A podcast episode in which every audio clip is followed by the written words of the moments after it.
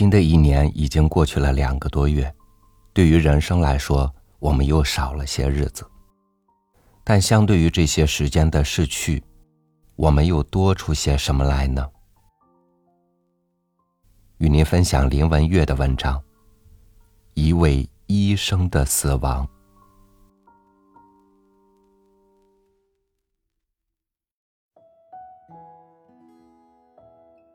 父亲原来是一位勤奋且生命力极强的人，但晚年因为糖尿病引起的血管阻塞，导致腿部下半段坏死，两个月之内锯掉膝盖下方的左右双腿，保住了性命。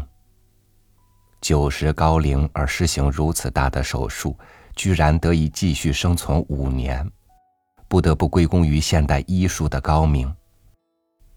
但父亲强烈的求生意志，必也是一大原因。只是继续存活的那五年，失去双腿下半截的父亲无法行走，无法自己坐起，一切仰赖于他人。而在最后一年里，他甚至多时是紧闭眼睛沉睡不醒的。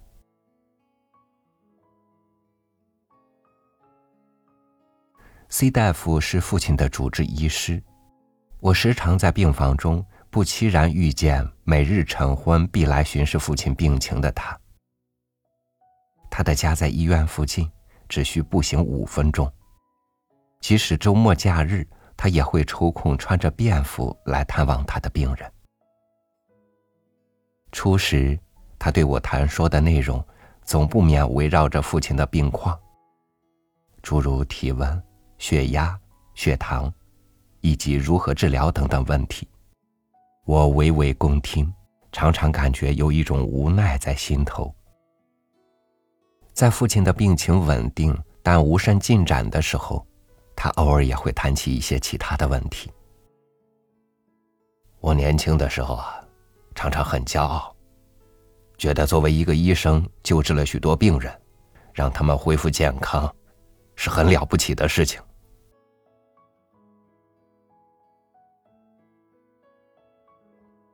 说此话时的 C 大夫虽年近古稀，双鬓花白，但面色红润，身材高挺，谈吐温文尔雅。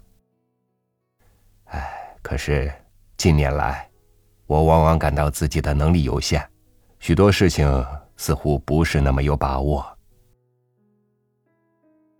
他把视线收回到病床的中央，那个部位的白色被子底下忽然下陷成平坦。父亲的身体只余原来的三分之二。高明的医术保住了父亲的性命，但是父亲还是失去了许多许多，包括外形和精神。父亲变成了我所不认识的人了。有一次，于例行检查后，C 大夫突然神情悲伤的问我。人为什么要生呢？既然终究是会死去。这样的话语忽然出自一位资深医生之口，不禁令我错愕，猝不及防。我一时觉得自己仿佛是面对课堂上一位困惑不解的学生，需要回答一个非常难解的疑问，遂不自觉的道出：“其实。”不仅是人会生会死，狗猫也一样的。那狗猫为什么要生？既然会死，不但狗猫，花草也一样会生死。花和草为什么要生？这样的推演似乎有些游戏性质，但我记得那个夕阳照射病房一隅的下午，C 大夫和我说话的语气和态度，无疑是严肃且认真的。我也没有忘记，当时我忽然怀疑陶潜的诗：“天地常不没，山川无改时，草木得常理，霜露融翠枝，为人最灵智。”独负不如兹。露始荣之草，并非霜始枯之草，所以春风吹又生的草，也必然不是野火烧尽的草。所以岁岁年年花虽相似，但毕竟今年之花，非去岁之花。生命的终极，不可避免的是死亡。那个黄昏，在父亲的病榻两侧进行的短暂会话，令我得以窥见更为完整的作为一个普通人的 C 大夫。C 大夫依然忙碌着，关怀着他的众多病人。他的腹部原本微微突出，竟因稍稍消瘦而使身材显得更为挺拔，整个人看起来也显得年轻有精神。然而，不出两三个月，我从照料父亲的护工处获悉，C 大夫忽然告知，他不能再为父亲看病了，原因是他自己也得了病。C 大夫得病，真令人意外。他究竟得了什么病？只是匆匆告知护工，而不及向我们家属解释就请假了吗？医院各楼里谣言纷纷，C 大夫似乎得了什么重症。在我诚恳而热烈的要求下，一楼的护士长红着眼眶告诉我，他发现自己是胃癌末期。这位护士长也是 C 大夫关心提携的晚辈之一。父亲在住院前后都蒙 C 大夫仔细照料。此时，我们家属于情于理都应当表示慰问，遂由我代表兄弟姐妹去探望。当时，C 大夫婉言拒绝，在电话里故事轻松道：“我还好啊，还能随便走动，跟前阵子你见到的没什么不一样。”然而，对我个人而言，C 大夫不仅是父亲的主治医生。通过几次谈话，他似乎已经是我年长的朋友了。也许 C 大夫也认为我不仅是他照料的病患的家属，也像是一个朋友吧。他终于答应。但是不要来我家，到我家隔壁的咖啡馆见面吧。我还没有那么严重。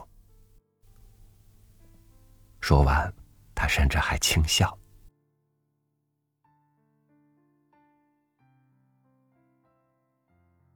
从外表看来，C 大夫确实与两个月以前的医院见到的样子没什么大异。穿着休闲便装的他，依然精力充沛。我看起来像个病人吗？你说，我像癌症末期的病人吗？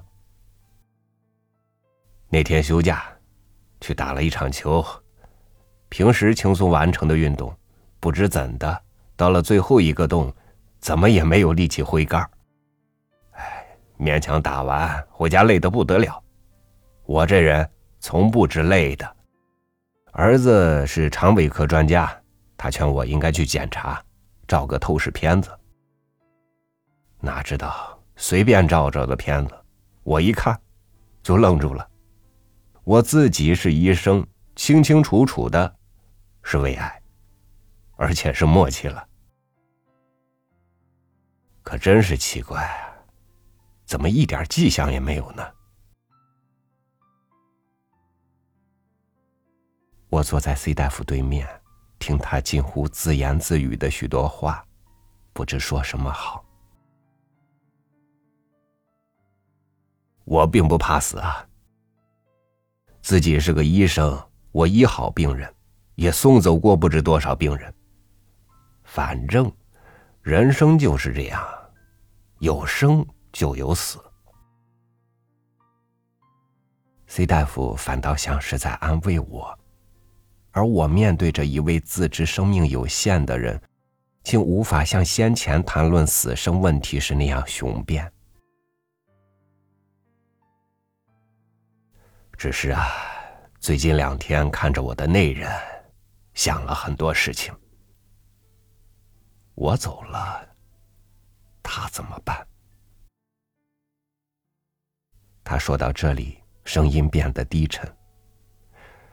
昨天，孙子从海外打电话回来，我实在忍不住了。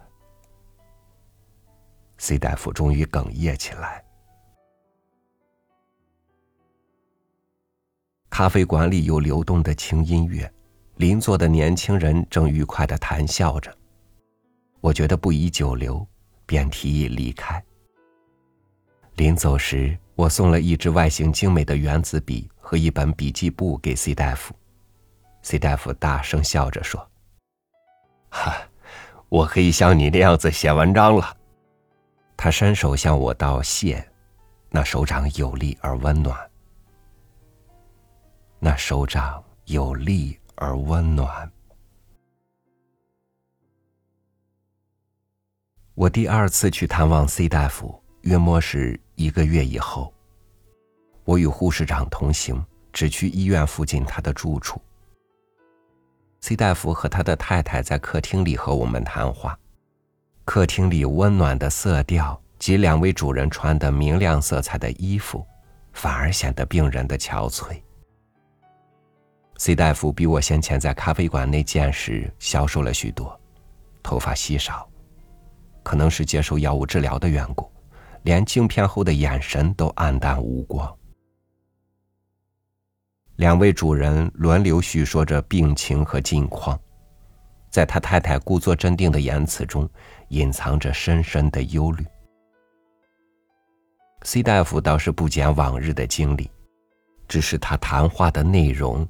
竟全不似一位资深医生的口吻，令人感到眼前坐着叙述病情的，只是一个普通的病人。你送我的笔和本子，原封不动的放在那儿，我什么也没有记，一个字都写不出来。送我们到电梯口时，C 大夫对我说，而当时我几乎可以预料到。会是如此。其后一段时间，缠绵病榻长达五载，病情时而稳定，时而危急的父亲陷入昏迷之中。兄弟姐妹都赶回病榻旁。深秋的一个夜晚，我们轮流握着父亲的手，看他平静的离去。九十六岁高龄的父亲太过衰弱。以至于走得极为安详。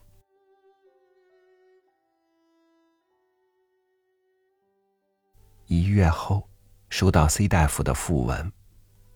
护士长告诉我，C 大夫维持了最后的尊严。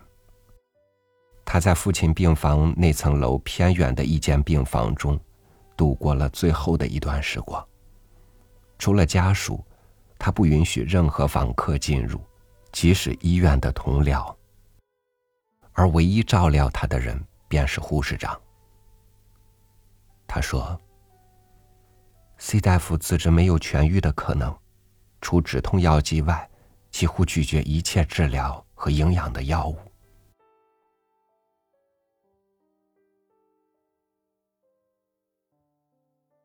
人为什么要生呢？既然终究是会死去。”有时，忽而想起 C 大夫说过的那句话，真是十分无奈。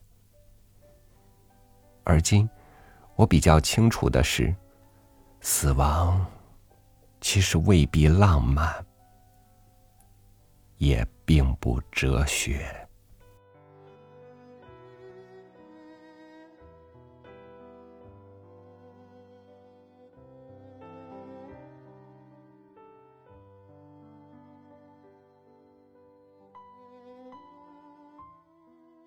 人为什么生，而又为什么死？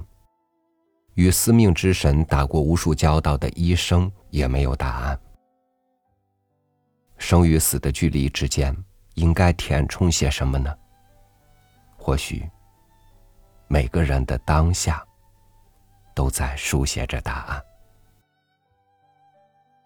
感谢您收听我的分享，我是朝宇，祝您晚安，明天见。